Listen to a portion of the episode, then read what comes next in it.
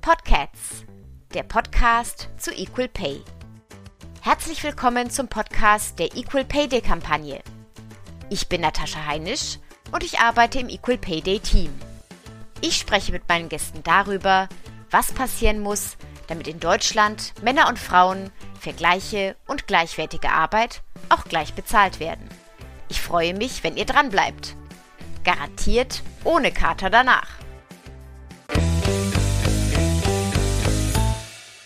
Nach ganz langer Zeit habe ich jetzt mal wieder mir Bambi angeschaut und das war ein Film, den ich als kleines Kind unglaublich geliebt habe und mir ist jetzt wieder aufgefallen, mit was für anderen Augen man Filme doch ansieht, wenn man dann erwachsen ist. Also der Film ist immer noch unglaublich großartig und visuell überragend, aber ich kann mich nicht erinnern, dass mir als Kind aufgefallen wäre oder in der Form aufgefallen wäre, wie einschüchternd doch der Charakter von Bambis Vater ist. Also die Mutter ist also eine ganz wichtige Rolle und ihr Tod so ganz tragisch. Aber dass der Vater eigentlich eher jemand ist, vor dem der Bambi Angst hat und dass er sich so wegduckt am Anfang und dass der Vater auch so ein ganz wortkarger und eher so kühler, harter Typ ist, eher so einschüchternd, das ist mir als Kind, glaube ich, gar nicht so aufgefallen. Wie komme ich jetzt darauf? Wir werden in der heutigen Folge unter anderem auch über Väter sprechen. Wir werden über Männer sprechen, wir werden über Jungs sprechen. Und zwar werden wir das tun mit Klaus Schwärmer und Doug Schölper vom Bundesforum Männer. Und die beiden begrüße ich jetzt. Lieber Doug, lieber Klaus, ich freue mich sehr, dass ihr heute hier seid. Hallo, schönen guten Tag, auch von mir. Ja, danke, ich freue mich auch sehr auf das Gespräch. Ihr seid beide beim Bundesforum Männer. Für diejenigen, die euch noch nicht kennen, als ich den Namen Bundesforum Männer das allererste Mal gehört habe, war meine erste spontane Assoziation so eine Art Forum Romanum, auf dem Senatoren in Toga herumgehen. Ich gehe ganz stark davon aus, dass das nicht das ist, was ihr macht. Erzählt doch einfach mal, wer ist das Bundesforum und was macht ihr?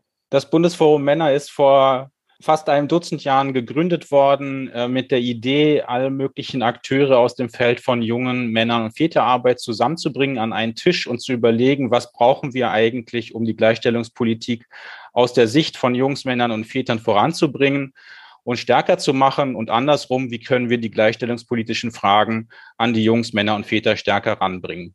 Das ist die Idee gewesen und seitdem sind wir gewachsen auf 39 Mitgliedsorganisationen und eine Handvoll Einzelpersonen, die als Mitglieder den Dachverband tragen, unterstützen und genau in diesem Sinne voranbringen. Genau. Auf eurer Website steht auch, also das Thema ist gleichstellungsorientierte Männerpolitik. Was kann ich mir denn darunter genau vorstellen?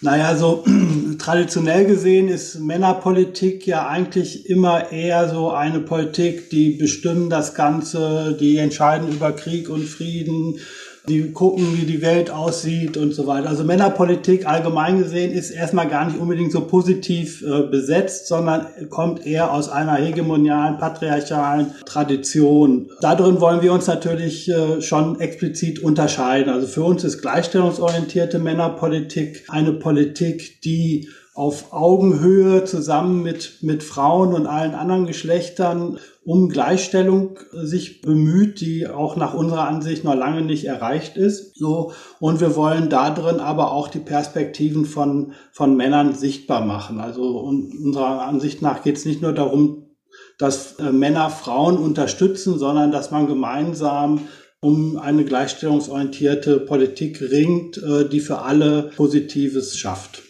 Also ganz allgemein gesprochen.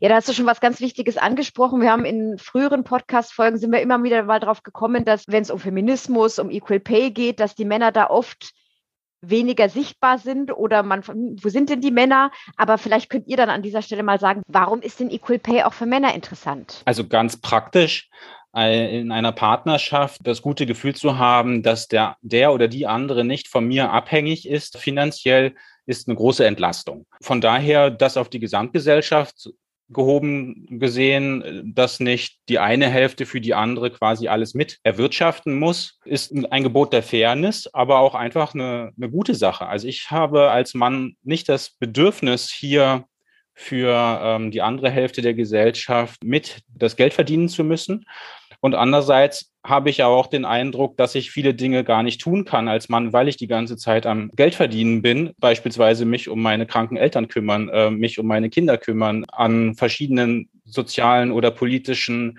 ehrenamtlichen Dingen teilhaben können, weil ich ziemlich überlastet bin, allein schon mit, sagen wir, 50 Stunden in der Woche Berufstätigkeit. Das würden wir gerne ändern und das geht eben leichter, wenn die Einkommensschere geschlossen ist und alle einigermaßen fair gleiches Geld für gleichwertige und gleiche Arbeit haben. Genau. Also ich, ich denke auch, dass Equal Pay auch den Rahmen erweitert für eine individuelle Wahlfreiheit innerhalb der Partnerschaften. Wer ist eigentlich für was zuständig? Wer verdient das Geld? Wer äh, bringt die Kinder in, in die Kita? Wer kümmert sich um Angehörige? Wenn das nicht mehr so geschlechterdualistisch sozusagen klassisch verteilt ist, dann schafft das für alle Beteiligten eine größere Wahlfreiheit auf einer individuellen Ebene. Und das geht nur, wenn auch tatsächlich diese äh, Lücke von über 20 Prozent geschlossen ist auf einer strukturellen Ebene auch. Bei 18 Prozent ist der Gender Pay Gap gerade, das ist nicht so viel besser, aber immerhin ein bisschen besser. 18, gut. Dann hat sich da ein bisschen was verschoben zum Positiven hin. Ihr habt jetzt beide schon meine zwei nächsten Fragen so ein bisschen angerissen mit den, den Argumenten, die es so gibt, wie man Männer unterstützen kann, die sich vielleicht feministisch engagieren wollen, aber deswegen, ich sag mal, abgewertet werden. Habt ihr da, und ihr habt ja schon ganz viele genannt, mit welchen Argumenten kann man denn da Männern unter die Arme greifen, die da zurückhaltend sind? Ich würde oft mal auf zwei Punkte angesichts der Frage hindeuten. Zum einen, Männer und Jungs habt keine Angst vor dem Label Feminist oder Feminismus. Andersrum würde ich auch FeministInnen den Rat geben, nicht immer gleich die Scheuklappen aufzusetzen, wenn der Mann, der vor ihnen steht, mit dem Attribut Feminismus nicht so viel anfangen kann, sondern genauer hinzuschauen, was den denn da eigentlich umtreibt und was die Bilder sind, mit denen er unterwegs ist, ob da nicht eigentlich die Schnittmengen viel größer sind, auch wenn man erstmal denkt, dass es vielleicht nicht recht zueinander passt. Soll heißen, dass das, was auf der feministischen Agenda steht, auch von vielen unterstützt wird, auch wenn sie den Begriff Feminismus für sich gar nicht benutzen oder ihn vielleicht sogar für sich ablehnen, weil sie irgendwie den Eindruck haben, das ist, ist irgendwas anderes, aber nicht das, was ich mache, weil er so ein Geschmäckle hat. Hier ist, glaube ich, für eine gute Allianzpolitik wichtig, diese Offenheit zu suchen und da auf die Menschen zuzugehen, um das gemeinsame Vorhaben nach vorne zu bringen. Denn eins ist völlig klar, sehr, sehr viele Männer sind sehr ansprechbar. Also wenn man ihnen erklärt, worum es denn geht, eben sowas wie am Aufwachsen der eigenen Kinder teilhaben zu können oder aber, äh, wenn die Partnerin oder der Partner erkrankt, ähm, selber auch Zeit dafür zu haben, hier mit in die Pflege gehen zu können, dann finden die das wichtig und würden es auch gerne machen, aber haben bislang den Eindruck, dass es sehr schwer ist oder sie haben keine rechte Idee, wie man das realisieren kann. Und hier gute Argumente zu liefern, wie man sie darin unterstützt und wie man sie darin sieht, dass es diese Herausforderung gibt, macht sie dann auch zu Mitstreitern für die Anliegen, das politisch umzusetzen, dass es leichter möglich wird. Vielleicht könnte man noch so sagen, also es geht darum, einerseits Männer zu gewinnen für eine feministische Politik, aber eben auch deutlich zu machen, dass da drin Männer auch gewinnen können für, für sich, für sich selber. So, dass es da drin auch immer durchaus auch äh, um, um eigene äh, Bereicherung, um eine eigene Erweiterung äh, äh, und eine Verbesserung der eigenen Lebensqualitäten geht. Und das heißt, in dem Moment kämpfe ich eben auch für mich, für mich selber. Und ich glaube, das, das gibt dann auch nochmal einen Schwung, eine Kraft. daneben ist natürlich auch immer auch sehr wichtig, sich Verbündete zu suchen um auch mit Widerständen umgehen zu können. Gerade auch im, im Netz ist ja die Situation immer, wird ja auch immer schwieriger.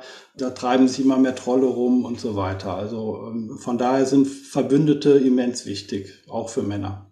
Inwiefern begegnet ihr denn der Angst, dass sowas wie Fair Pay, Equal Pay, dass den Männern was weggenommen wird? Ist das ein Argument, das ihr manchmal hört, warum Männer sagen, nee, das ist nicht so meins? Na, die Frage ist, ob das äh, ökonomische Nullsummenspiel an dieser Stelle überhaupt triftig ist. Also ist es tatsächlich so, dass nur der jetzt bestehende Kuchen umverteilt werden kann? Oder ist es nicht so, wenn durch eine gleichere Beteiligung von Frauen und Männern und allen Geschlechtern letztlich auch der Kuchen, der umzuverteilen ist, größer wird? Das ist erstmal die erste Frage, die ich noch nicht so richtig klar beantwortet habe, denn ich glaube nicht daran, dass wir hier mit einem sehr strengen Nullsummenspiel zu tun haben. Equal Pay setzt sich ja letztlich auch aus verschiedenen Facetten zusammen, die gesehen werden müssen. Ein Anteil ist da drin ja die Teilzeitarbeit, die sogenannte. Und wenn ich sehe, wie viele Männer eigentlich unter der Last einer Überarbeitszeit leiden und sagen, dass sie schon gerne reduzieren würden, um, um auf das zu kommen, was in ihrem Vertrag steht, wenigstens, oder auch ein bisschen darunter, um irgendwo bei 32, 35 Stunden sich einzupendeln, dann treffen die sich da ja in den Bedarfslagen fast auf Augenhöhe mit den Wünschen, den viele Frauen äußern.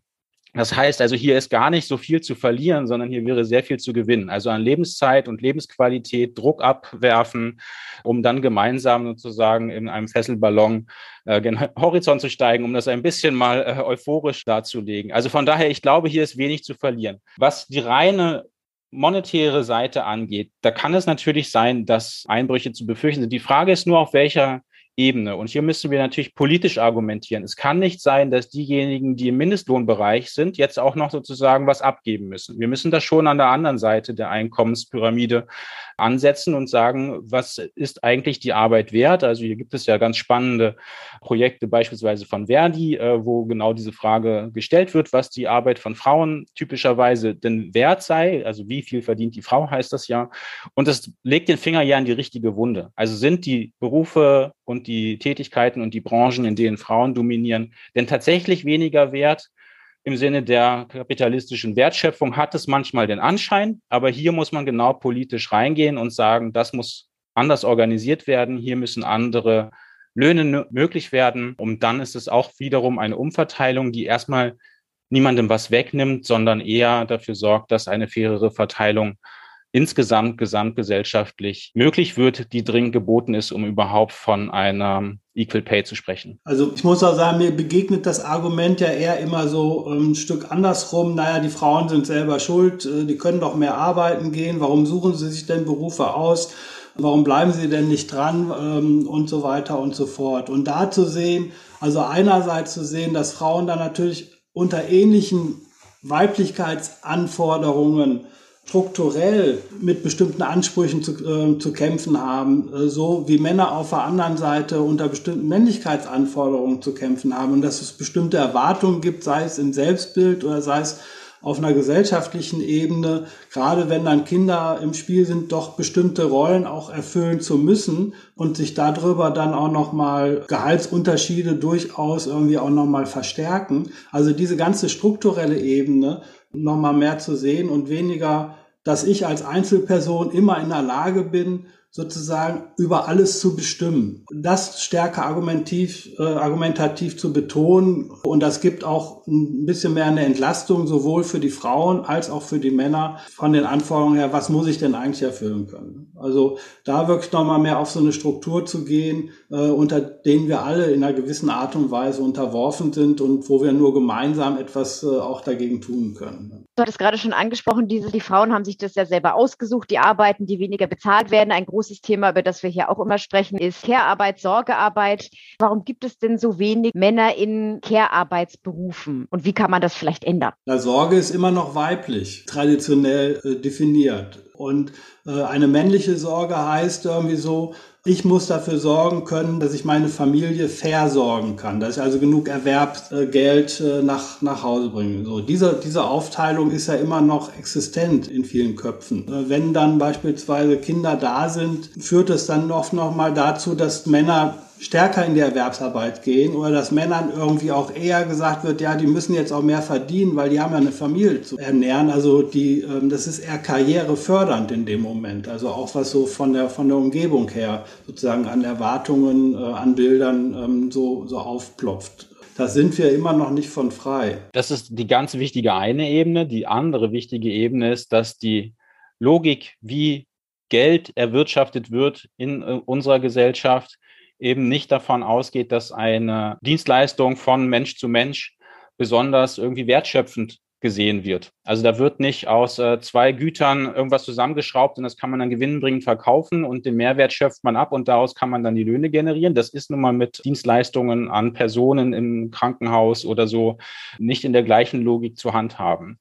Und ich glaube, diesen Punkt müssen wir dringend politisch ansprechen, immer wieder auch durchrechnen, um deutlich zu machen, dass das nicht geht, weil die Grundlage, auf der diese Gesellschaft ruht, dass das irgendwie durch unsichtbare Kräfte im Hintergrund äh, erledigt wird, in Klammern, also irgendwie von den Frauen am liebsten. Oder aber man verschiebt es dann weiter an, an Migranten, Migrantinnen, die das irgendwie möglichst zu ganz, ganz wenig Geld äh, übernehmen werden, aber bitte auch geräuschlos und unsichtbar. Das muss aufgebrochen werden. Das muss Teil der, der Bilanzierungen werden, zu sagen, ja klar, das sind die ganz normalen Grundrauschen, äh, das Grundrauschen, was auch eingerechnet und eingepreist werden muss. Und ich glaube, dann kommen wir da einen Schritt weiter, äh, wenn wirklich begriffen wird gesellschaftlich, dass Care-Arbeit, dass Sorgearbeit, dass Fürsorglichkeit nicht für umsonst zu haben ist, genauso wenig wie Wasser oder eben saubere Energien für umsonst zu haben sind. So ist eben auch die Fürsorgearbeit nicht äh, weiterhin umsonst zu haben. Das ist ein Modell, was jetzt vor 150 Jahren vielleicht getragen hat, aber heute eindeutig passé sein muss. Jetzt kommen wir zu einem meiner Lieblingsthemen. Ihr habt es ja schon angesprochen. In der EPD-Kampagne geht es ganz oft um klischeehafte Vorstellungen von Weiblichkeit, von Frau sein. Und manchmal, es wird, manchmal so ein bisschen vergessen, dass das für die Männer natürlich auch gilt. Doug, du hattest schon gesagt, naja, der Mann als Ernährer, ich muss irgendwie meine Familie, ich muss dafür aufkommen, ich habe diesen Druck, dass ich für meine Familie aufkommen muss. Was gibt es denn sonst für klischeehafte Vorstellungen von Männlichkeit, unter denen die Männer leiden und die wir angehen müssten? Männer und Jungs natürlich auch. Also auf der Seite von Jungs ist ganz klar, dass die Orientierung hin auf was einen richtigen Mann ausmacht, immer noch vorhanden ist. Also trotz aller Stärke von LGBTIQ-Bewegungen und auch deren Fragestellung von binären Geschlechterlogiken ist es immer noch sehr, sehr stark zu spüren, dass eine Orientierung auf, was ist eigentlich das richtige Modell, intrinsisch da ist. Also das ist ja nicht durchreflektiert, äh, sondern da ist irgendwie wie aus dem Bauch heraus, als sei das natürlich eine Orientierung festzustellen. Der ganze Struggle, Frauen in die MINT-Berufe oder Mädchen für äh, die, diese Fächer im mathematischen, naturwissenschaftlichen Bereich zu begeistern, ist ja immer noch groß und die Notwendigkeit, das zu tun, ist ja auch immer noch groß. Und andersrum ist die Frage, was können wir eigentlich für Jungs und Männer tun, dass es nicht mehr gar so selbstverständlich erscheint, dass das der ihnen natürlich zuzuordnende Platz wäre. Aber diese Frage wird irgendwie nicht mit dem gleichen Nachdruck verfolgt. Und es liegt sicherlich daran, dass die Abwertung in der Gesellschaft für diesen Bereich, den wir ja gerade besprechen, ja, also weil er eben schlecht bezahlt wird, weil er eben nicht die gleichen Aufstiegsmöglichkeiten bietet, weil er immer noch nicht die gesellschaftliche Wertschätzung erfährt wie andere Bereiche. Also der Astrophysiker, der zum Mond äh, fliegt, hat einfach eine ganz andere Aufmerksamkeit und eine ganz andere Wertschätzung in der Gesellschaft und wird auch von der Sendung mit der Maus ganz anders gefeiert als die Pflegekraft. Äh, da gab es mal in der Corona-Pandemie ein bisschen Applaus, aber das ist ja auch schon fast wieder vergessen. Es hat einfach nicht die gleiche Wertschätzung. Und warum sollten Jungs sozusagen auf so ein intrinsisch abgewerteten Berufsfeld jetzt die große Begeisterung entflammen, um zu sagen, da will ich unbedingt hin? Also das heißt, da werden ja auch die Klischees letztlich reproduziert, weil sie eben nicht mit einer attraktiven Alternative konfrontiert sind, um zu sagen, okay, mache ich dieses oder jenes und kann da ganz gleichwertig zwischen entscheiden, sondern da muss man ja schon immer über den eigenen inneren Schatten springen, irgendwem zu sagen, ach, weißt du, Papa, ich mache doch lieber Krankenpfleger. In aller Regel würde doch dann vermutlich der Papa den Vogel zeigen und sagen, hast du dir das wirklich gut überlegt, willst du nicht was anderes machen? Es gibt auch andere Bereiche, in denen das so ist. Klar, äh, wenn man sagt, ich will ins Theater oder ich will Musiker werden, sind die Fragen ähnlich ähm, von besorgten Eltern. Aber trotzdem ist der Zungenschlag ein anderer da drin, weil dann kommt noch hinzu, du als Mann, willst du das wirklich? Und in der Kita kommt hinzu, dass da eine Sorge mitschwingt, sind Männer nicht doch potenzielle ähm, Kindesmissbraucher, wo einfach noch eine andere Facette mit aufploppt, wo sich dann Männer äh, selbstkritisch mit auseinandersetzen müssen. Die Problemlage ist ja tatsächlich auch real da in der Gesellschaft und trotzdem ist sie für die vielen, vielen Einzelnen ja total abwegig, aber sie müssen sich damit auseinandersetzen. Und das macht ja jetzt keine Freude. Also es ist nicht das, was man sagt, so, okay, jetzt mache ich äh, Kita jetzt hier völlig frei von diesen Dis Diskussionen. Das macht es einfach schwerer, sich dem ganz offen und selbstverständlich anzunähern und anzunehmen. Und deswegen zementiert es andersrum eben die Pfade, die für Männer offener und leichter und selbstverständlicher sind, dann eben doch zu beschreiten und einzuschlagen, diese Wege zu gehen, wie sie schon die Vorväter gegangen sind. Ich glaube, dass so in Männlichkeitsbildern äh, immer noch nicht vorkommt, ähm, verletzbar sein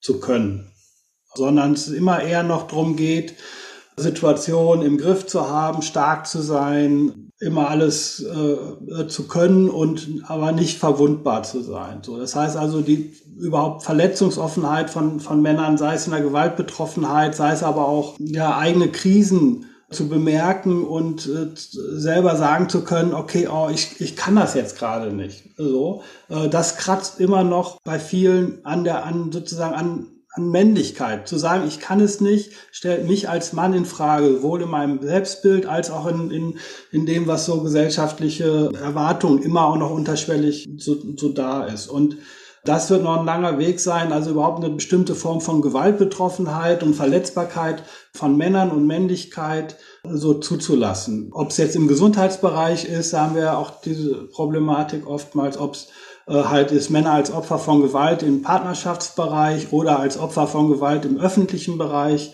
Das ist immer noch nicht diskutiert gesellschaftlich im großen Maßstab. Das bringt mich super zu meiner nächsten Frage, weil du gesagt hast, ja auch Gewalt an Männern, Tabuthemen. Was sind denn Themen, auf die ihr besonders das Augenmerk noch lenken wollen würdet, weil es von der Gesellschaft nicht so gesehen wird, weil es weggewischt wird, weil der Mann halt hart und stark und eben nicht verletzlich sein muss?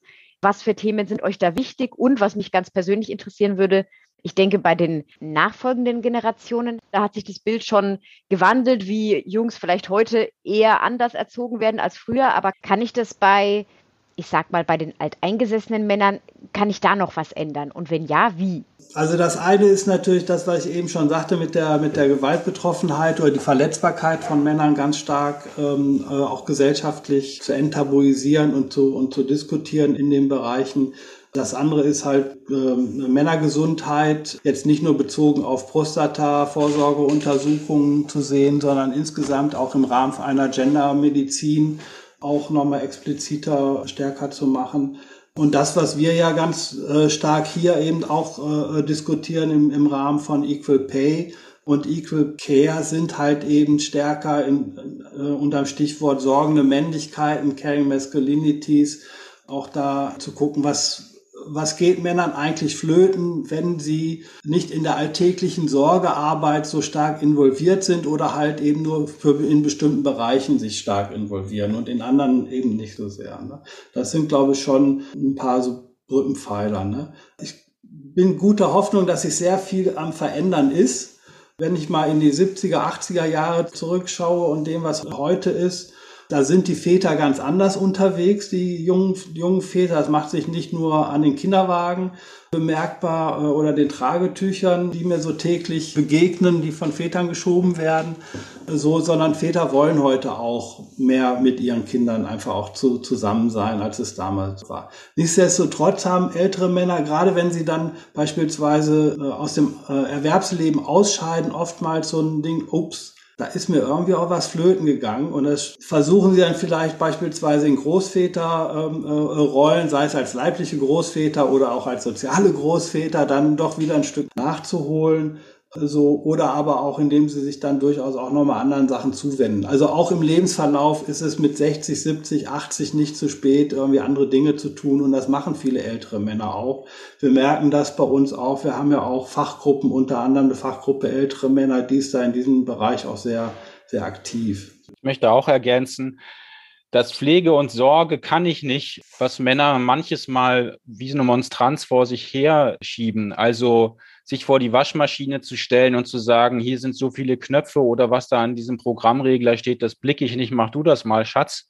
Also da zum einen Männern Mut zu machen, zu sagen, komm, jetzt red kein Stuss, äh, bei allem anderen sagst du auch, ausprobieren, bevor ich äh, die Bedienungsanleitung studiere. Das geht bei diesen Dingen, äh, die jetzt um Haushalt und Fürsorglichkeit sich drehen, genauso. Andersrum aber auch hier den Partnerinnen, Kindern und anderen im Haushalt Mut zu machen, zu sagen, komm Papa, ich zeig dir das mal. Auch da Mut zu machen und nicht nur mit den Augen zu rollen und es dann doch selber zu machen, sondern hier dann auch durchaus die Jungs und Männer in die Verantwortung zu nehmen.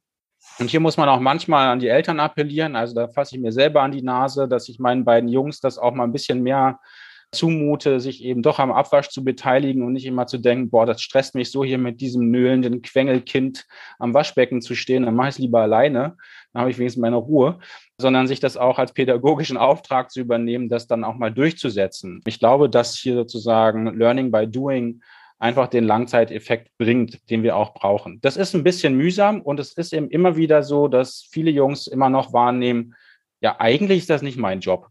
Und die Frage, wo das eigentlich herkommt, mit diesem, eigentlich ist das nicht mein Job, die kann ich nicht beantworten. Die ist irgendwie kulturell so stark verankert und sie ist extrem anstrengend für Eltern. Ich spreche aus eigener Erfahrung. Hier kämpfe ich jeden Tag gegen Windmühlen. Wie gesagt, das Beispiel Abwasch habe ich gerade schon gebracht. Was wir aber ganz klar transportieren müssen, auch politisch und vielleicht auch mal über Kampagnen, vielleicht ist es auch was für den EPD, dass die Übernahme solcher Tätigkeiten einen Mann nicht entmännlicht. Also so diese Idee, dass wenn ich mir jetzt hier irgendwie eine Schürze umbinde, weil ich mich beim äh, Hausputz nicht dreckig machen will, würde ich irgendwie Teile meiner Männlichkeit verlieren, als das zu entlarven, was es ist, nämlich als Absurdität. Also ich bin da hinterher genauso ein tougher oder weicher, zartfühlender oder schroffer Typ, wie ich es vorher war. Das ändert irgendwie so rein gar nichts an mir, außer dass ich vielleicht in einer sauberen Wohnung und nicht in einer dreckigen bin. Das ist der große Unterschied. Und ich glaube, da müssen wir es hin runterbrechen, dass man sich da wirklich keinen Zacken aus der Krone bricht. Und andersrum, dass man sich auch fragt, wie komme ich eigentlich darauf, dass das andere für mich erledigen? Auch diese Selbstverständlichkeit ein Stück weit immer wieder in Frage zu stellen. Denn das ist tatsächlich gelerntes Wissen. Auch bei über 60, über 70-Jährigen geht das sehr schnell, wenn die in die Situation gestellt werden, ja stimmt, du machst jetzt alleine, das ist billiger als mit einer Haushaltshilfe oder einer Dienstleistung. Oder sich eben gut zu überlegen, wo mache ich was selber und wo lasse ich da doch andere ExpertInnen ran, die das schneller und besser können. Aber auch darüber beginnt ein Nachdenken und eine Fragestellung altgewohnter Gewissheiten, was ich als Mann tue oder eben gerade nicht tue. Wir brauchen, um, um den einzelnen Männern äh, da auch Veränderungen zu ermöglichen, brauchen wir natürlich auch nochmal starke, äh, sowohl staatliche und gesetzliche Maßnahmen als auch Veränderungen in den, in den Unternehmenskulturen. Ähm, also die Anerkennung von Vereinbarkeitsbedarfen für, für Männer unabhängig davon, ob sie jetzt Väter sind oder nicht, ist ganz wichtig in den Unternehmen, dass das in den realen Unternehmenskulturen stärker kommt. Es braucht gesetzliche äh, Maßnahmen, die Erweiterung der Partnermonate von zwei auf mindestens drei, vier äh, oder dass es gedrittelt wird ähm, die gesamte Elternzeit, ähm, das ist ganz wichtig. Und jetzt auch die, die Einführung, Umsetzung der zwei, zwei Wochen ab Geburt für Väter. Das ist auch eine ganz wichtige Maßnahme. Es ist jetzt angedacht, es ist im Koalitionsvertrag geschrieben, aber äh, ob es wirklich und wann es wirklich umgesetzt wird, da fordern wir halt, dass es eben auch jetzt konkret angegangen wird. Ja, also es bedarf wirklich vieler verschiedener Stellschrauben. Einmal auf der persönlichen Ebene. Also Doug, ich kann bestätigen, mein Papa hat mit über 70 jetzt noch gelernt, wie man eine Waschmaschine benutzt, weil meine Mutter es ihm jetzt endlich mal gezeigt hat, wie es geht. Und jetzt kann er es auch selber. Aber mit der persönlichen Ebene allein ist es halt leider nicht getan, aber wir sind schon ein Stück weitergekommen. Ja, dann wäre das jetzt der Punkt, wo wir zu unseren berühmten Abschlussfragen kommen.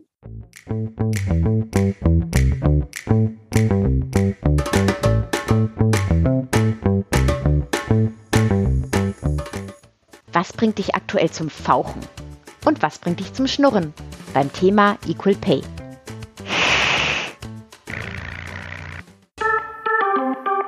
Zum Fauchen bringt mich dass viele, insbesondere viele Männer, das immer noch nicht kapiert haben, dass es eben nicht eine individuelle Entscheidung ist, sondern dass es irgendwie auch ganz viele strukturelle Urs Ursachen hat, dass wir immer noch diese, diese Lohnlücke äh, haben. Und das bringt mich irgendwie so zur Weißglut, immer zu sagen, ach, wenn die Frauen doch irgendwie nur noch mehr ähm, wollen würden, dann wäre das alles schon. Nein, es liegt nicht nur am Wollen, es liegt auch am Ermöglichen. Zum Schnurren bringt mich, dass vieles doch auch schon sehr viel selbstverständlicher geworden ist. Und dass viele, viele Dinge irgendwie gar nicht mehr so eigentlich in, Fra in Frage gestellt werden. Ich glaube, manchmal sind die Realitäten vielleicht auch schon wieder weiter als die Diskurse. Und wenn ich mir das mal so rum anschaue, dann werde ich auch wieder ein bisschen versöhnlicher. Zum Fauchen bringen mich Arbeitgeber, die bremsen und die Angst um ihre Profite äh, anmelden und deswegen nicht wollen, dass insbesondere Männer in Teilzeit gehen, dass sie mehr Flexibilität für die Vereinbarkeit von Pflege und Beruf, für die Vereinbarkeit von Familie und Beruf, die sich auch total schwer tun damit, äh, wenn andere Formen der Selbstsorge gelebt werden, also sowas wie Sabbaticals oder auch äh, Weiterbildungen, einfach ausgebremst werden. Auf der anderen Seite bringen mich Arbeitgeber zum Schnurren, die genau hier unterstützen, die erkannt haben, dass es für die Personalführung, für die, die Entwicklung von Human Resources total klug ist, hier Unterstützung anzubieten und hier gemeinsam zu überlegen, wie man das besser auf die Kette bringt und die auch verstehen, dass ein Euro, den man im Zweifel mehr in der Lohntüte hat, die Loyalität zum Unternehmen stärkt, aber eben auch den Menschen die Luft, die nötige Luft zum Atmen gibt, indem sie sich zum Beispiel mal in manchen Bereichen eine Dienstleistung einkaufen können. Ja, super. Vielen, vielen Dank euch beiden. Ich habe mich wirklich sehr gefreut, dass wir eure Perspektive heute hier haben mit einbringen dürfen. Dann noch für unsere Zuhörerinnen und Zuhörer, falls ihr Anmerkungen oder Fragen habt, könntet ihr uns natürlich jederzeit schicken unter info at equalpayday.de und natürlich wie immer folgt uns auf Social Media. Da sind wir unterwegs unter dem Hashtag EPD. Ja, dann sage ich nochmal vielen herzlichen Dank an euch und in die Runde einmal Tschüss. Tschüss. Tschüss und herzlichen Dank für das Gespräch.